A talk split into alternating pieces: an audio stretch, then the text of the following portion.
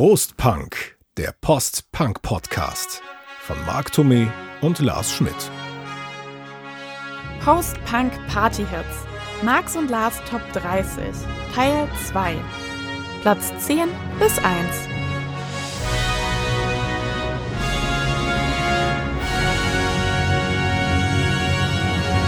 Da sind wir wieder. Willkommen zurück. Es geht weiter mit den 30 Post-Punk-Party-Hits von Marc Thomé und Lars Schmidt. von Postpunk, der Postpunk-Podcast in unserem zweiten Teil. Wir haben in der ersten Folge schon Platz 30 bis Platz 11 abgearbeitet und erzählt, zu welchen Songs wir damals auf Partys oder Indie-Discos abgegangen sind und die für bis heute für uns eine große Bedeutung haben und warum. Und jetzt geht's weiter, jetzt wird's spannend, weil jetzt geht's um die zehn Besten. Aber vorher erklärt Marc nochmal mit wenigen Worten, wie wir zu dieser Liste gekommen sind. Ja, ich fasse mich kurz, weil wir das beim letzten Mal schon ein bisschen ausführlicher besprochen haben. Also Lars und ich, wir haben beide Listen zusammengestellt, auf denen wir unsere 75 bis 100 Lieblings-Party-Songs aus der damaligen Zeit. Zeitfenster war so 77 bis 92. Unsere Songs kommen aus den Jahren 79 bis 91. Und dann ähm, haben wir uns zusammengetan. Wir haben geguckt, was sind die Songs, die wir beide auf der Liste haben. Es sind insgesamt 30 geworden. Dann hatte jeder von uns gerankt und dann gab es eben eine ganz normale Punkteverteilung. Der Song auf dem ersten Platz erhält 30 Punkte, der Song auf dem 30. Platz erhält einen Punkt.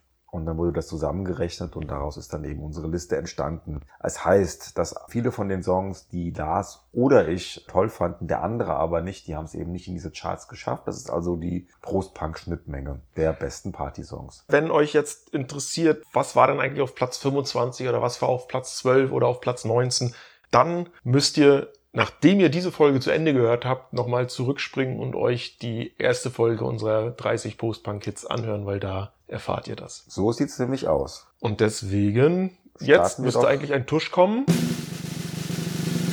Und dann geht's in die Top 10 und ich weiß gar nicht, wer ist denn da Ich dran anfangen, eigentlich? die ich hatte Nummer Platz 11, 11 ja. erzählt, ne? Dann fängt Marc an. Okay, also auf Platz 10 ist eine Band, von der ich eigentlich dachte, dass sie höher gerankt werden würde. Es liegt aber auch ein bisschen an mir, dass sie nur Ich auf wollte Platz gerade sagen, 10 du liegt. hast die aber, ähm, so schlecht gerankt. Ich komme da aber, ich komme da gleich nochmal drauf zurück, woran es liegt. Platz 10.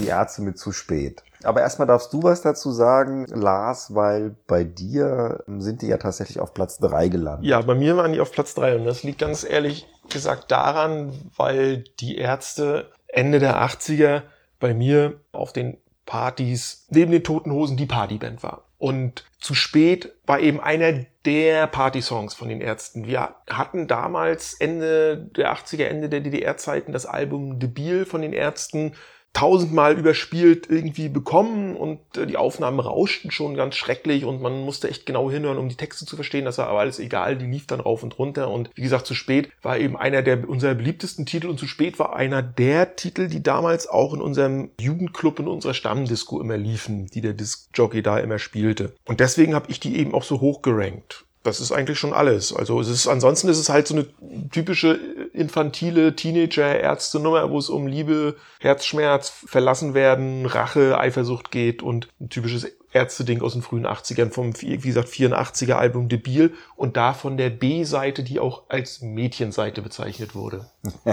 Siehst du, das äh, Heißt wirklich so, steht auf der Platte drauf. Ja, die hab A-Seite ist die hab- ich hab- Jungs-Seite. ich hab- Da- Ich habe übrigens, ich halte sie hoch in die imaginäre ein Kamera. Foto, das ich mache nachher noch ein Foto. Ich habe hier nämlich die Amiga Quartett-Single von den Ärzten, die 1988, glaube ich, äh, in der DDR erschienen ist. Da ist unter anderem eben auch zu spät drauf, gehen wie ein Ägypter Radio brennt und du willst mich küssen. 8 Mark und 10 Pfennig der DDR. Naja, gut angelegtes Geld. Ja. Die Ärzte. Also bei mir war es so, die Ärzte waren für mich so ein bisschen die Einstiegsdroge, so in dieses ganze Punk, Alternative Wave Mhm. Umfeld. Die habe ich halt dann so 87, 88 gehört. Und ähm, als ich dann so richtig mich mit der Musik auseinandergesetzt habe, sind die Ärzte bei mir so ein bisschen hinten runtergefallen. Da war dann doch eben alles andere irgendwie so ein bisschen wichtiger gewesen, ja. Also die Ärzte hat man gerne gehört. Es war für mich aber auch damals auch eher dann diese Teenie-Musik, weil die Ärzte halt auch chartsmäßig ziemlich durchgestartet sind. Ja, die Debil fand ich klasse. Die hatte ich auch mir dann direkt von einer Bekannten überspielt und habe die auch gerne gehört, aber eben nur in dieser Anfangsphase. Als wir dann eben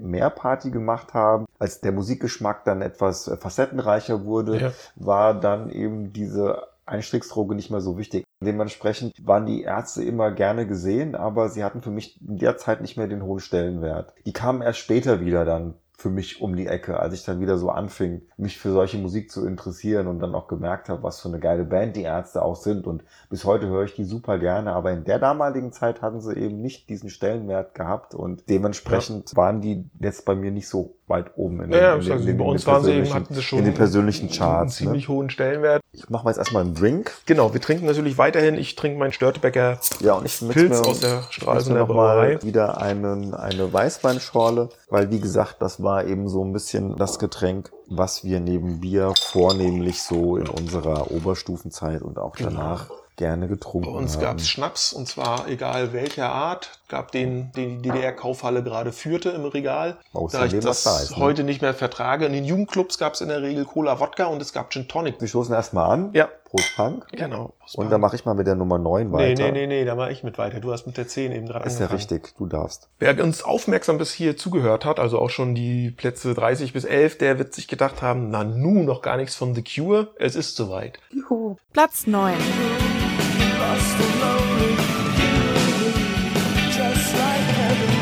Robert Smith und Co. Just Like Heaven vom 87er Album Kiss Me, Kiss Me, Kiss Me.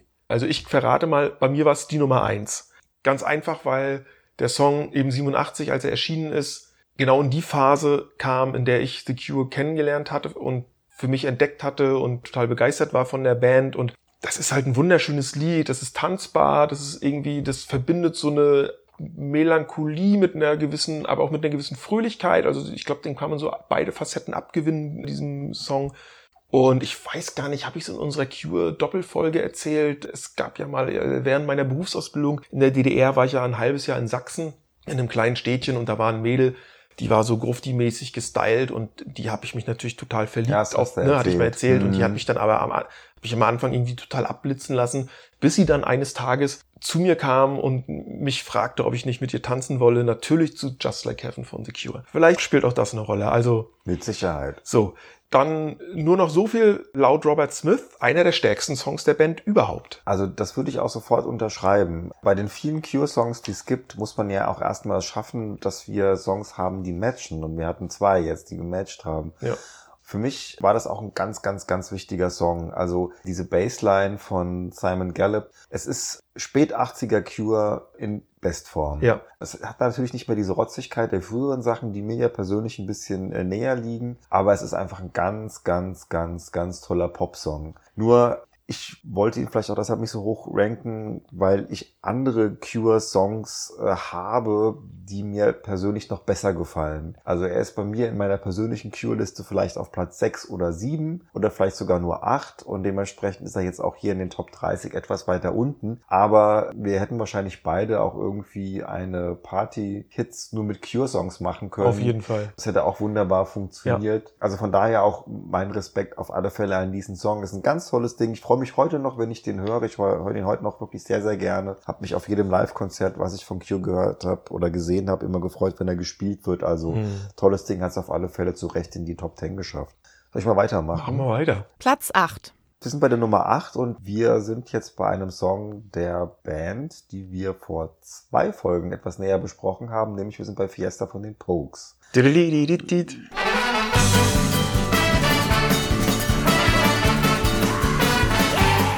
von der äh, If I Should Fall From Grace With God von 1989, der so der große... 88. Ja, 88, sorry der so der große Durchbruch eigentlich der Band war. Okay, ich meine, die Rums of the in the Lash war auch schon erfolgreich, aber das ist das erfolgreichste Album der Pokes. Und wenn euch das interessiert, hört euch unsere Pokes-Folge an. Ihr merkt, wir haben immer mehr Referenzen jetzt, aber ist ja auch ganz gut, kann man mal so ein bisschen quer hören. Er schadet ja auch nix. Der kam halt auch 1988 raus, genau in dieser Zeit, wo das mit diesen Partys anfing. Und äh, man kannte schon die älteren Sachen von den Pokes und fand die auch gut und die liefen auch auf den Partys. Und dann kommt was Neues raus. Und dann kommt dieses Megabrett. Ja. Also noch so mit diesen spanischen Anleihen und so. Es ist ein monströs geiles Stück Musik Das und ist ja es macht einfach nur gute Laune. Man muss sofort ist so ein abgehen. Alarm in diesem Lied drin. wenn, der- wenn das Also schon losgeht, ne? Ja. Die ersten vier Takte, bam, du weißt ganz genau, Fiesta. Tanzfläche, gibt also diesen getragenen Anfang, so diese ersten zwei, drei Takte und dann Aber dann bam, Ja. Einsatz und es geht los. Die Inspiration zu diesem Song stammt nämlich von einem Spanienaufenthalt der Band in Almeria. Almeria kommt ja auch in dem Song vor, der, der Name der, der,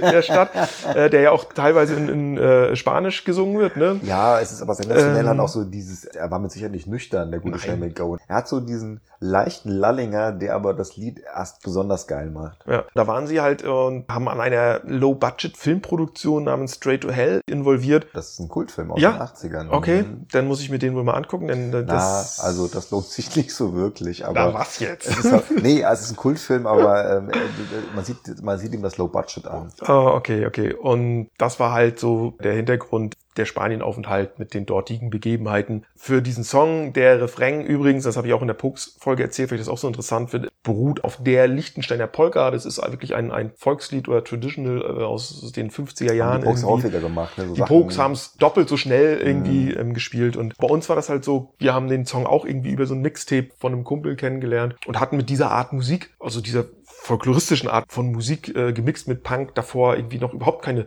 Berührungspunkte gehabt, aber der hat uns sofort zu Pokes-Fans gemacht und Pogo-Alarm, ne? Pogo zu den Pokes. Ja. Zur Fiesta. Ja, das kann man nicht schöner sagen. Ein Megaklassiker der Gruppe. Ja. Womit ich dran bin, oder? Ja, Dann kommen wir zum nächsten. Und da finde ich es interessant, dass wir diesen Song beide gleich gerankt haben. ja, ist richtig. Nämlich beide auf Platz 7. Und dadurch ist er auch. Platz 7. Und es ist Marks Lieblingsband, kann man so sagen, oder? Ja, schon. New Order.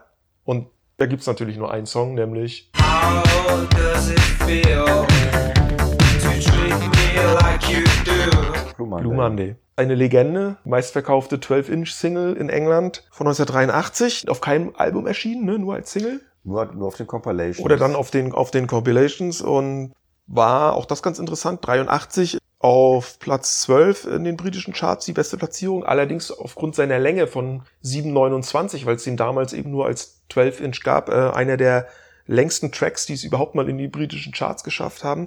Dann gab es 88 nochmal einen Remix von Quincy Jones. Der war sogar auf Platz 3 in Großbritannien. Den finde ich allerdings deutlich schwächer als das Ja, Original. mir genauso. Ich habe den Song auch schon, weiß nicht, ob es dann 83 war, aber jedenfalls schon relativ früh in den 80ern auch im Osten auch schon irgendwie mitgekriegt und aufgeschnappt. Durch die neue Version 88 kam das dann natürlich nochmal hoch. Der war aufgrund dessen, dass er Ende der 80er eben auch schon ein paar Jahre alt war, jetzt nicht mehr so omnipräsent wie ein aktuelles Genau. Ding. Mhm. Aber wenn der mal irgendwo lief, dann gab es kein Halten mehr.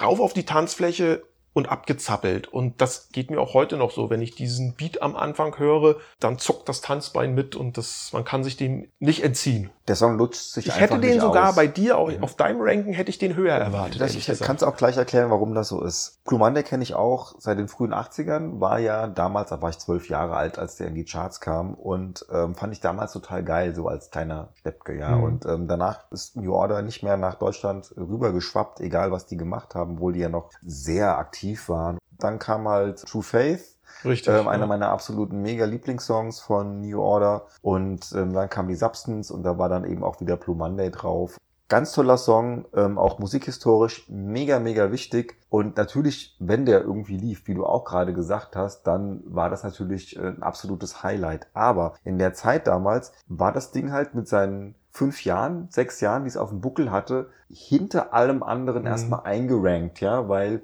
du fandest ja das, was in dem Moment irgendwo ja, aktuell es war ein Oldie eigentlich schon, ne? war ein Oldie. Und das lief bei mir eher so äh, auf einer Schiene mit Don't You Want Me, mit Fade to Grey oder sowas halt, weißt du, so diese früh 80er Ja, Stücke, ja, ja.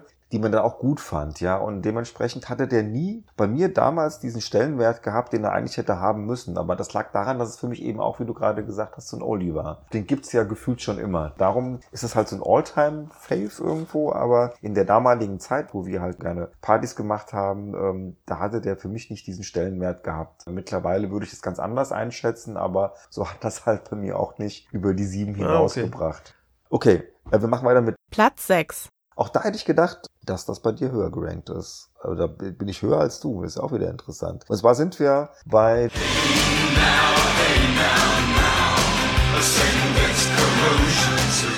This Corrosion, Sisters of Mercy. Ist der einzige Song von den Sisters, der es bei uns in die Top 30 gepackt hat. Hängt wieder ein bisschen damit zusammen, dass wir unterschiedliche Songs favorisiert haben. Aber This Corrosion, wenn dieses Ding damals losgegangen ist, das war so dieser Bombast-Sound. Das war so, yeah, jetzt aber ab. Ja, das war, wenn Herr Eldridge mit diesem Chor seine Jünger ruft, dann musste man auf die Tanzfläche stürmen. Und wir haben ja in unserem Sisters Podcast über die Band gesprochen, auch über diesen Song.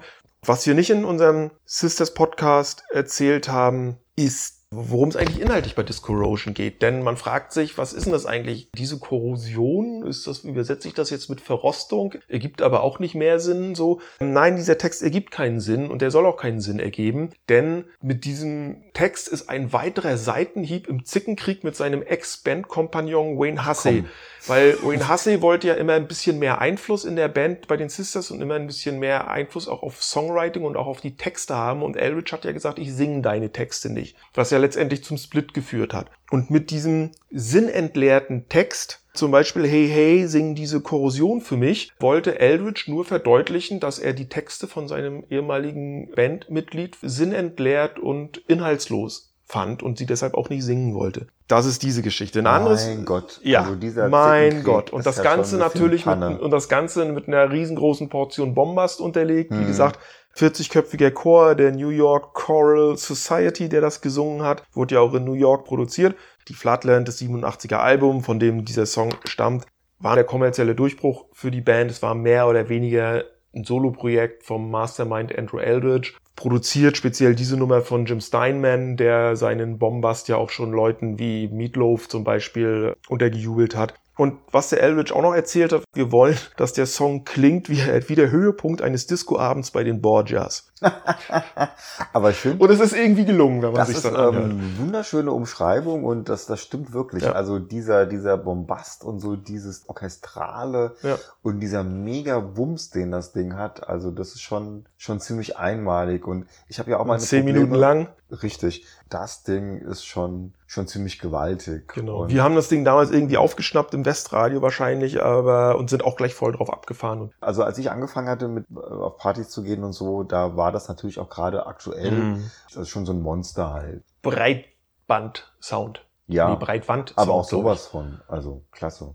Ich. ich bin dran, ne? Ja. Platz 5. Ja, Platz 5 ist auch ein, ein sehr schönes Lied und auch ein Künstler, den wir schon mal hatten und der uns sehr am Herzen liegt. Philippo and the Voodoo Club, Container Love.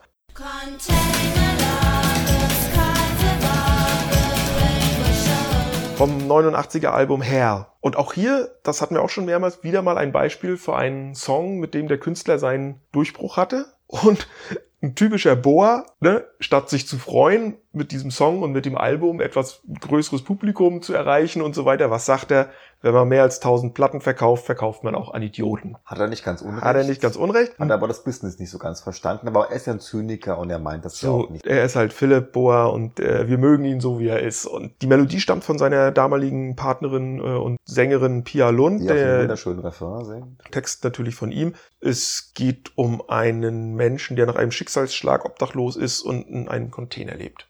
Das ist so ganz kurz zum Inhalt. Und ich kann bloß noch sagen, auch so eine Nummer, die ich kurz vor der Wende im Ostradio gehört habe und dann umso glücklicher war, als dann in der auch schon mehrfach erwähnten Disco, die dann 90 in Stralsund aufmachte, im Easy in der Independent-Runde dann auch von den DJs gespielt wurde. Also bei uns war Boa ganz, ganz groß, als es losging, dass wir uns für diese Art von Musik interessiert haben. Er war ja damals auch eine, wirklich eine große Nummer und es war halt anders als viele andere Bands, die wir jetzt schon hier so erwähnt haben. Den hast du damals eigentlich erst groß neu entdeckt, wenn du so ein bisschen mal in diese alternative Musik äh, dich ein bisschen reingedacht hast und du dich mal umgehört hast, was geht denn da so. Aber da war er halt dann auch wirklich ganz vorne mit dabei. Alles, was er bis dato rausgebracht hatte, war natürlich geil. Man hat das Mhm. alles sich irgendwie angehört und diese ersten drei, vier Alben von Boa sind natürlich auch ganz toll. Die Hair ist von 89. 89, Ne? mhm. Also das war eben so das, wo wir alle dann schon Boa geil fanden. Da ist ja auch Kill Your Ideals drauf. Kill Your Ideals war eigentlich so das Ding, was so ein bisschen eher bei uns erstmal angesagt war,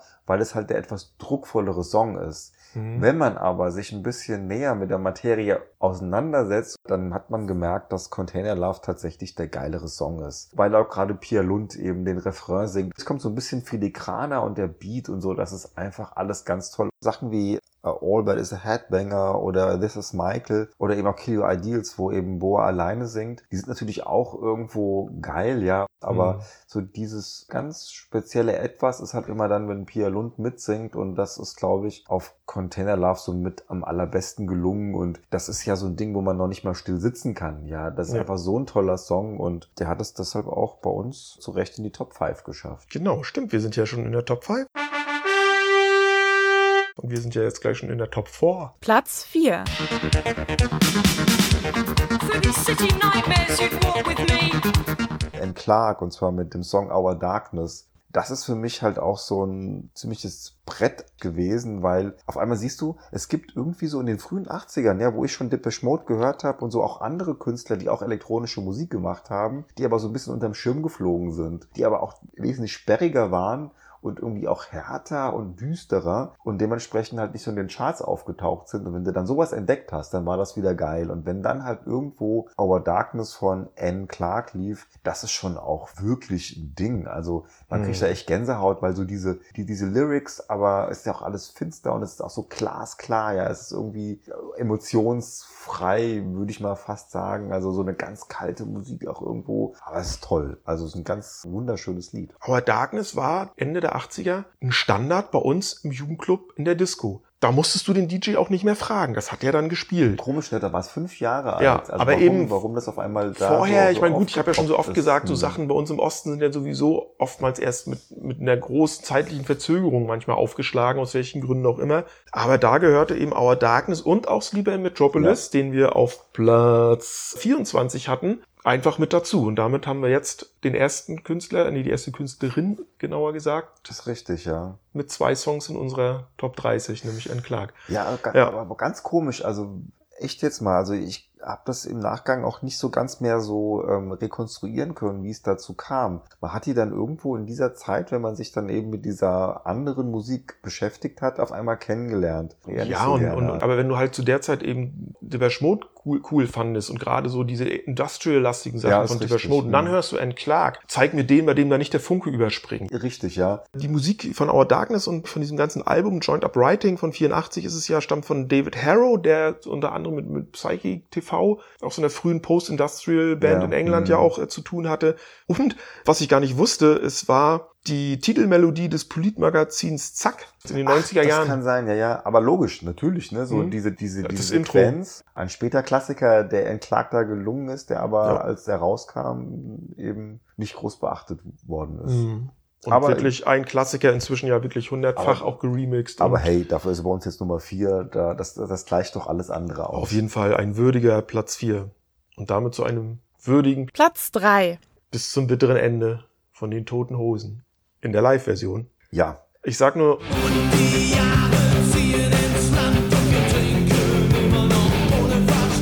es könnte auch ein Post-Punk-Motto sein. ist durchaus richtig. Also auch auf die Gefahren, dass ich mich jetzt wiederhole. Ich habe die Geschichte bestimmt schon erzählt. Das ist ja die Live-Version, also vom 87er gleichnamigen Live-Album der Toten Hosen bis zum bitteren Ende. Was im DDR-Radio in einer Sendung gespielt wurde, in der ganze Platten zum Mitschneiden gespielt wurden. Dadurch kam diese Platte in den Besitz von mir und meinen Kumpels und war von diesem Tag an unsere Partyscheibe schlechthin. Da sind natürlich die ganzen Kracher der Hosen drauf, die sie bis zum damaligen Zeitpunkt produziert hatten auf ihren vorangegangenen Alben. Die Originalversion bis zum bitteren Ende stammt ja vom 86er. also Best-of, ne? Live-Best-of. Genau, es stammt ja vom 86er Album Damenwahl. Das Live-Album gilt ja nicht umsonst als eines, zusammen mit dem nach uns die Sintflut von den Ärzten, als eines der besten Live-Alben einer deutschen Punkband aus der damaligen Zeit. Da gibt ein Song den anderen und die Ansagen von Campino, das passt alles. Das ist einfach, wie gesagt, so genial. Und das lief natürlich nicht auf den Discos, aber bei unseren Partys, wir haben vom ersten bis zum letzten Song mitgesungen. Wir konnten die Ansagen von Campino mittendrin mitsprechen. Sehr stimmungsvoller Punkrock live. Ja, genau. Also ich bin ja gar kein großer Die Toten Hosen-Fan, muss ich ganz ehrlich sagen, aber mit diesem, diesem Song äh, verbinde ich so viele Erinnerungen an, an meine ganz, ganz frühe Partyphase, als das so losging, dass man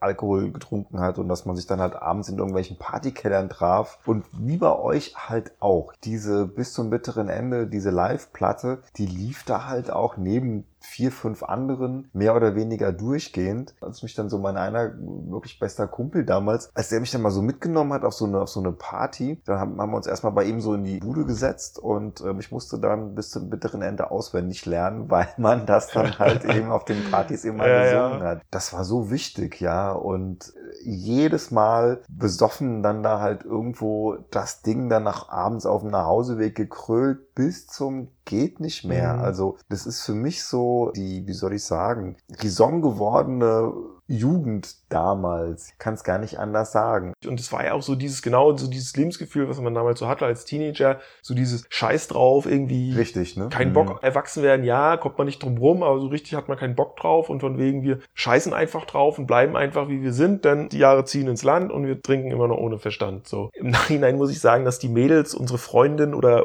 auch die anderen Mädels, die dann auf diesen Partys waren, ganz schön was aushalten mussten, glaube ich, manchmal. äh, aber sie waren tapfer. Typisches Männeralbum, ne? Ja, Wirklich ja. so irgendwie. Ja, Ja, ja, das ja. ist, weißt du, das ist so dieser Abend, wenn sich alle miteinander verkumpeln, ja. Und den Bommerlunder hatten wir ja auch schon in unserer Den Liste. Der war schon, ja, ja. jetzt muss ich nochmal gucken, auf Platz 21 stimmt. der hat es ja nicht in die Top 20 geschafft. Okay.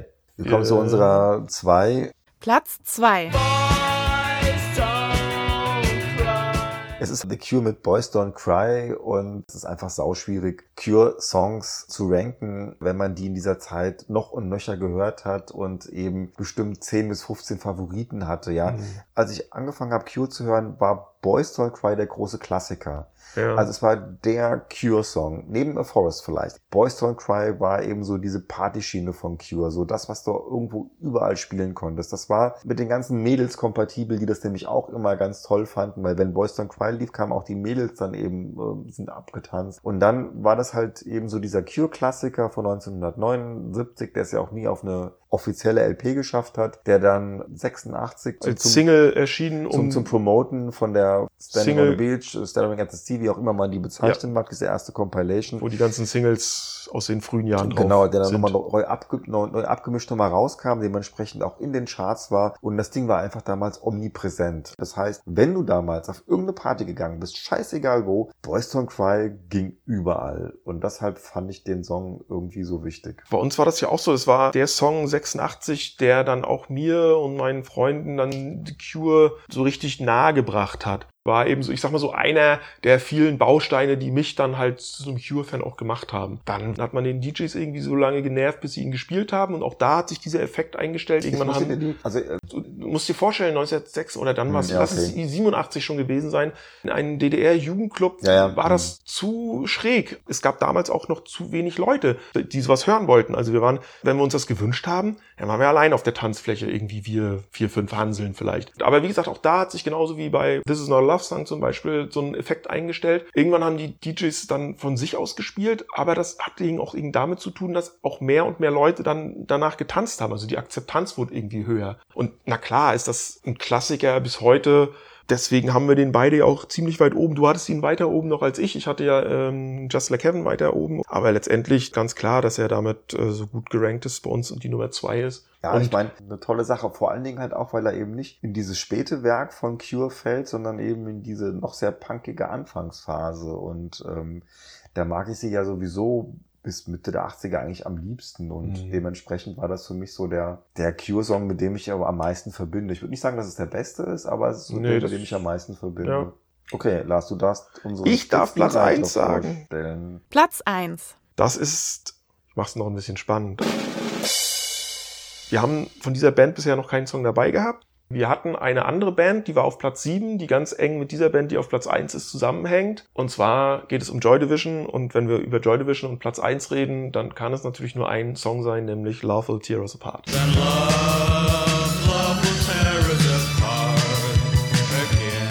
Von 1980. Ja, kurz bevor, kurz bevor Ian Curtis, Ian ähm, Curtis, der Sänger, sich das Leben genommen hat, erschienen.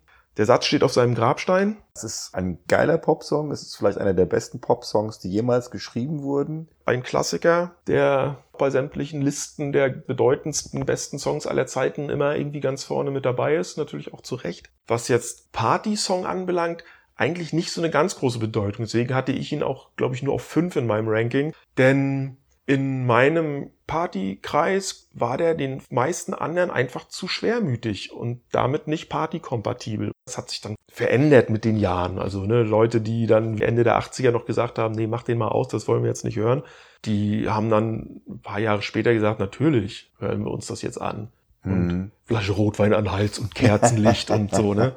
Ist halt echt ein besonderer Song und mir fällt es, ich merke das jetzt auch wieder, mir fällt das dann immer schwer, dieses Besondere, dieses Würdigende auch immer so in Worte zu fassen. Ja, ich kann das auch nur ganz schwer.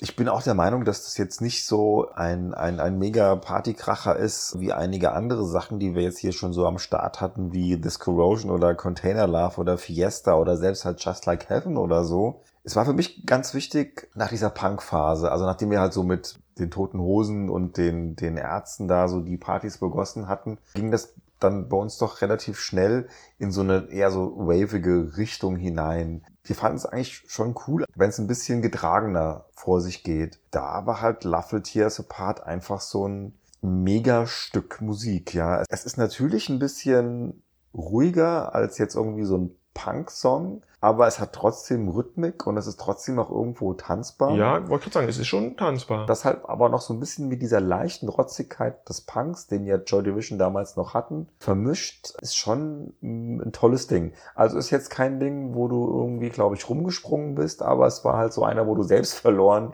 ja, auf ja. der Tanzfläche deine Runden gedreht hast. Ich finde halt einfach, dass dieser Song sich auch nicht aushört. Der hat so eine hohe Qualität, dass der eben tatsächlich, der, der funktioniert, glaube ich, wenn du dich umbringen willst, genauso wie wenn du Bock hast, mit deinen Freunden irgendwo äh, eine prima Party zu feiern. Weil er irgendwie so beides miteinander so ähm, vereint. ja, das ist halt unerhört eingängig, dieser Song, ne? Also das Ja, ist so- Wahnsinn, ja. ne? Also keine Ahnung, ob das jetzt wirklich der, der, der beste Party-Song ist. Der beste Song für dich ist es auf alle Fälle. Auf jeden Fall. Nicht umsonst gibt's ja ungefähr 530 Coverversionen von diesem Lied, weil es halt einfach so ein geniales Stück Musik ist. Und was der auch mit der Popwelt angestellt Ja. hat, also wer da überall drauf äh, eingestiegen ist und wer das für sich auch so mal ein bisschen adaptiert hat, das ist schon, ähm, wahrscheinlich gibt's schon Songs, die noch äh, häufiger gecovert wurden als der, aber der hat schon eine ganz gute Liste so. Eine würdige, mehr als würdige Nummer eins.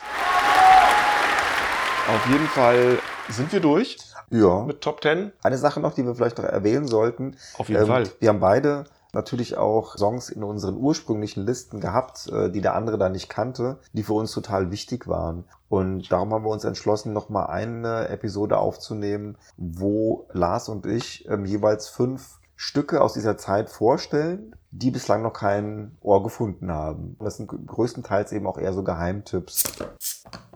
Und an dieser Stelle würde ich mal sagen, Schluss für heute. Und wir sagen einmal mehr vielen Dank fürs Zuhören. Das waren Max und Lars Top 30. Post-Punk Party Hits. Wenn ihr noch irgendwie Ideen habt, wo wir nochmal was ranken können, dann sagt's doch einfach. Wir machen das doch sofort, wenn es uns passt. genau, wenn es uns nur, wenn es uns passt. Richtig. In diesem Sinne, Prost, Prost, Punk. Punk.